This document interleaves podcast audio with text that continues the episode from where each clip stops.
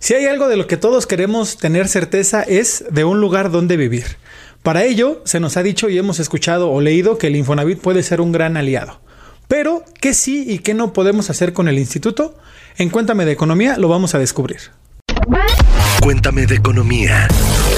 La realidad de la vida económica y tu bolsillo sin tanto rollo. Cuéntame de Economía.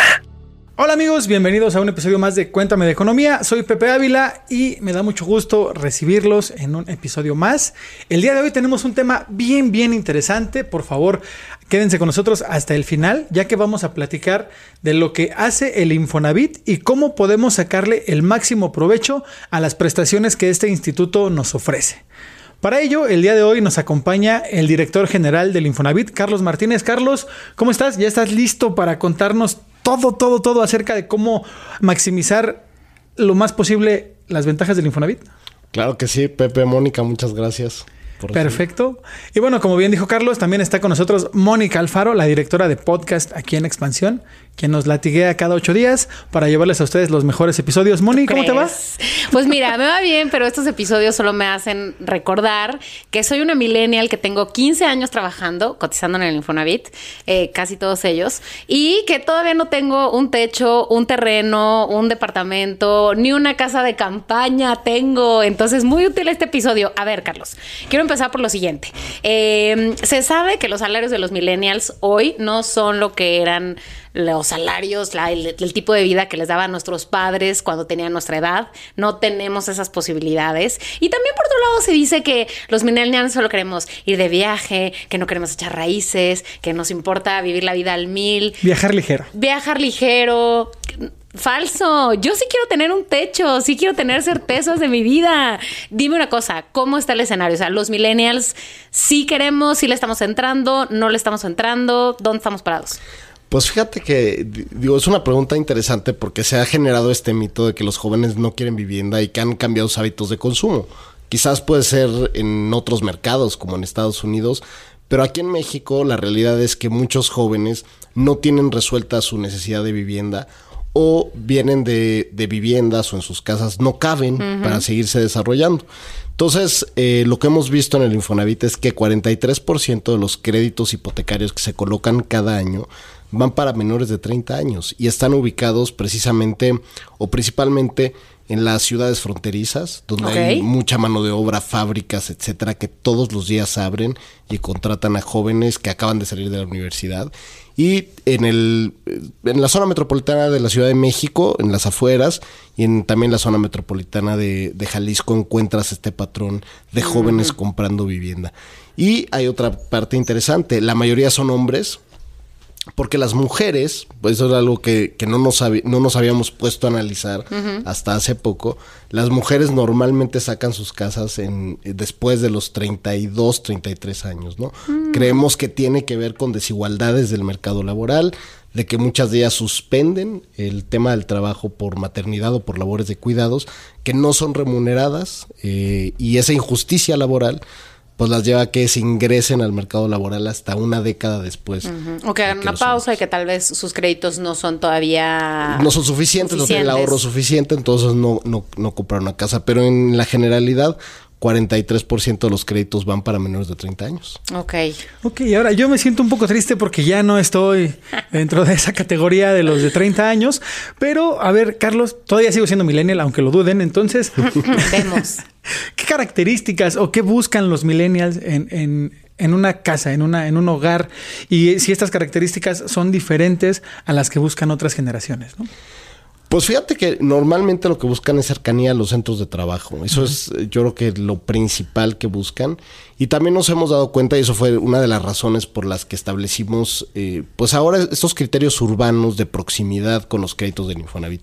Hoy cuando tú adquieres una casa con crédito Infonavit, sabes de antemano, porque eso lo verificamos antes de que compres, de que tu casa está ubicada en un radio, en un radio de 2.5 kilómetros, tú tienes una escuela primaria, una secundaria, tienes algún centro de esparcimiento cultural, eh, tienes una vía primaria de comunicación eh, y tienes acceso a un centro comercial, a un centro de abasto, un supermercado, etcétera, y a una enfermería, un hospital o un consultorio con farmacia, ¿no? Estamos buscando que ya no sean estas ciudades dormitorio. Creo que muchos de los que hoy están comprando una casa, que tienen 24, 25 años, sus papás adquirieron eh, estos créditos del Infonavit cuando fue la expansión masiva de las urbes a principios del siglo XXI, como el año 2003, 2004, que se expandieron las ciudades mexicanas.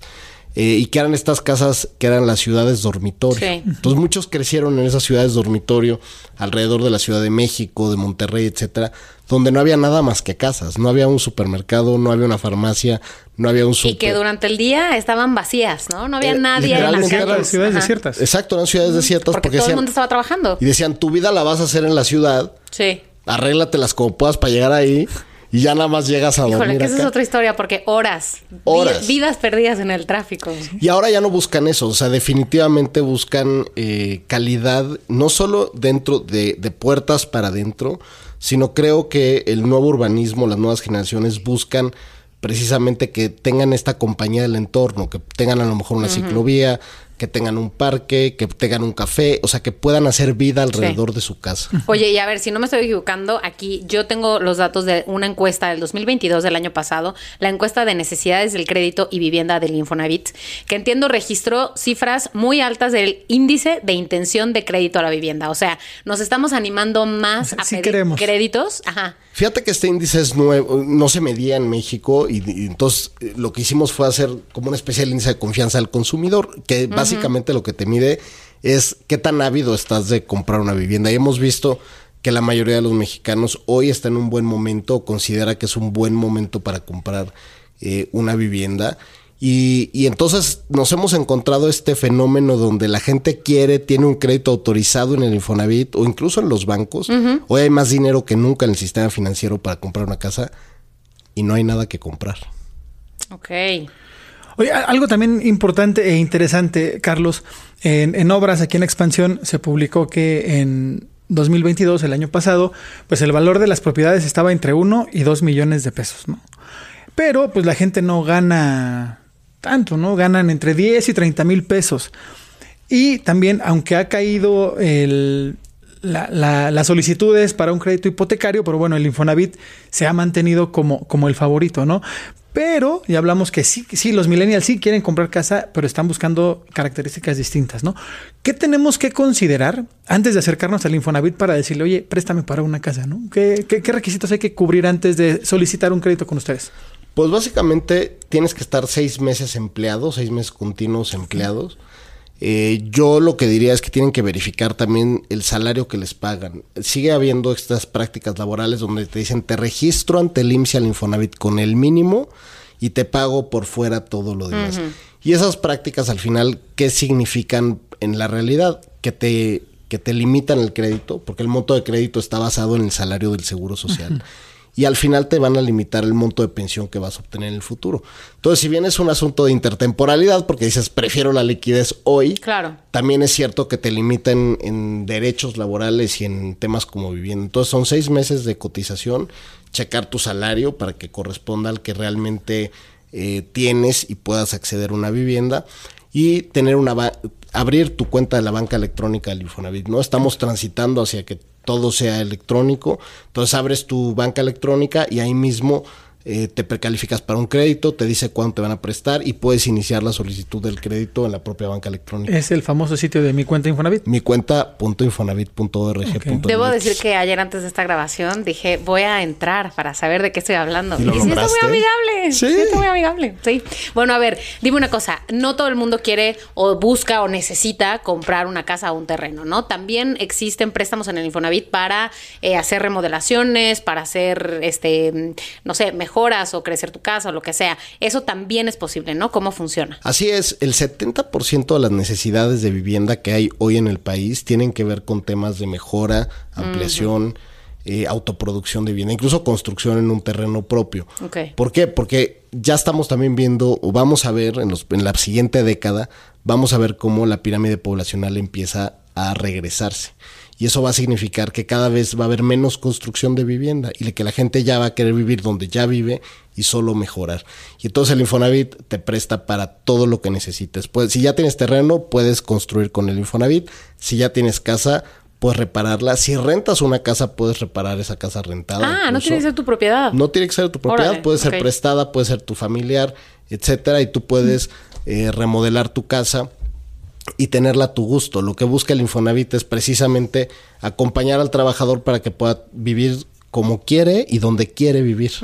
Oye, Carlos, y también eh, a partir de 2019, ¿no? cuando entró la, la nueva administración al Infonavit, se dieron varios cambios. ¿no? Y como dices, además de comprar casas, se puede remodelar, ¿no? se puede mejorar, se puede ampliar. Pero también, pues, ¿por qué no nos cuentas para qué más podemos explotar al Infonavit? ¿Para qué más nos podemos acercar al instituto? Bueno, dos cosas que son interesantes es comprar un terreno, que eso sí antes no se podía, o sea, se, se pudo hasta que se reformó la ley en 2020 eh, y ha sido muy exitoso, o sea, en poco menos de un año se han hecho mil créditos de terreno que suenan pocos, pero la banca en su conjunto, toda la banca ha financiado dos mil. Entonces, Ah, órale. en un solo año el Infonavit ya se colocó como el principal colocador de créditos para terreno y la gente dice, pues es que yo quiero construir mi casa. Yo a lo mejor vivo con mis papás o a lo mejor ya tengo una casa que me prestan o me rentan, pero yo tengo la ilusión de construir mi casa como quiero. Y entonces ya se empiezan eh, a habilitar esta parte de terrenos.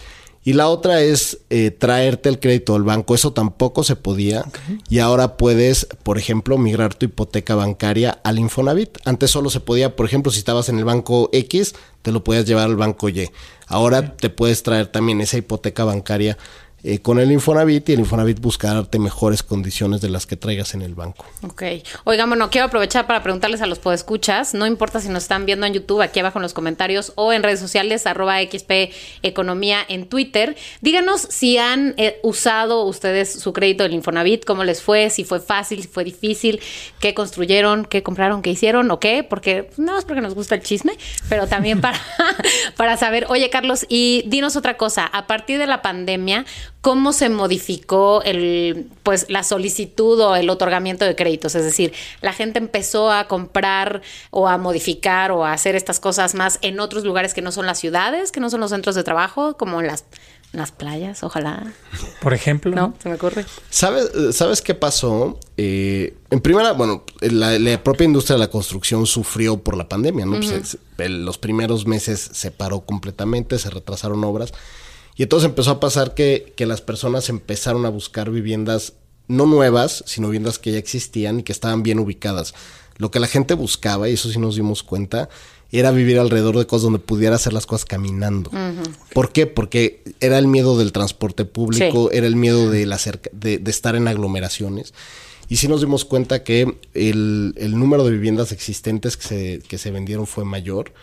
Eh, y también el tema de mejoras, eh, porque el tema de mejoras, las personas se dieron cuenta cuando les pidieron regrésate a tu casa, que su casa estaba, no estaba en condiciones para estar ahí, ¿no? Que a lo mejor tenía una humedad que no habían arreglado desde hace años, que le faltaba impermeabilizar, que le faltaba pintura, y muchos de ellos empezaron a solicitar estos créditos de mejora, y por eso justamente durante la pandemia ampliamos el monto de crédito, eh, bajamos las tasas de interés, etcétera, que permitieron que las personas tuvieran acceso eh, a poder remodelar su casa y ponerla, pues para adaptarla, para tener una oficina, para tener un lugar para trabajar, etcétera. Y De Mejoravit, ¿no? pandemia. Ese es el nombre del, del programa de Mejoravit. Mejoravit. Y ahora, es, es importante porque, pues sí, vivimos en nuestra casa, pero no está con las condiciones para trabajar o para realizar otras actividades que no sean a lo mejor estar con la familia, ¿no? Ver un rato la televisión. Y ahora, Carlos, también eh, sabemos que el Infonavit ha puesto en marcha varios programas para beneficiar también a los a sus derechohabientes, ¿no? A sus sí, a sus derechohabientes.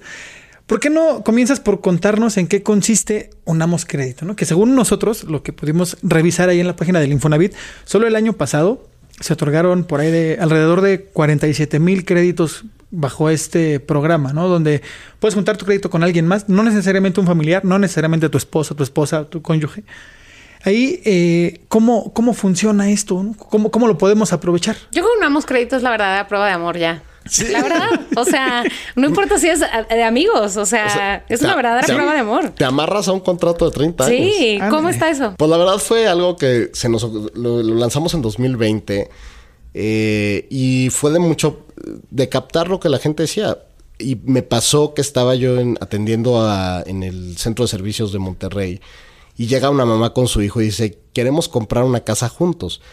Y le digo, pues no se puede, señora, ¿no? Pues, o sea, su hijo tendría que comprar la suya, eh, y- o usted la suya, pero pues los dos. Y luego me quedé pensando, ¿y por qué no se podría que una mamá con su hijo pueda sacar su crédito, dado que en el Infonavit tiene las dos cuentas y puede dar el crédito? Y de ahí diseñamos Unamos Créditos para unir tu crédito con quien quieras, ¿no? Y con quien quieres. ¿Qué Esa dijiste, la- Carlos? Yo tengo el Con poder quien para hacer quieres. que se pueda. Exacto, y entonces eh, es un esquema de copropiedad. Cada quien va, va a aportar el porcentaje a esa propiedad de lo que tenga de monto de crédito y de ahorro previo. Entonces a lo mejor tiene 60 y 40%, se pacta en el contrato y cada quien paga su parte y tiene una casa que puede ser mucho de mucho mayor valor porque puede sacar hasta 4 millones de pesos con unamos créditos, mientras que un crédito individual es de 2.5 millones. de Oye, no quiero ser el abogado del diablo, pero ¿qué pasa que te peleas con tu amiga con la que le pediste el crédito? O te divorcias. Como es un contrato de copropiedad, puedes sustituir al deudor. ¿Qué tal si te encuentras a otra amiga, a otro Ah, amigo? que, que, que tiene mayor préstamo. Exacto. ¿qué? No es cierto. Exacto, pues en una de esas te conviene o tú puedes asumir la deuda completa porque los dos son deudor solidario del otro. Ok. Me Suena- bien. suena muy me bien, suena Amón. sí, sí, me suena bien. estás pensando en qué amigo de, a qué amigo o Voy amiga decirle.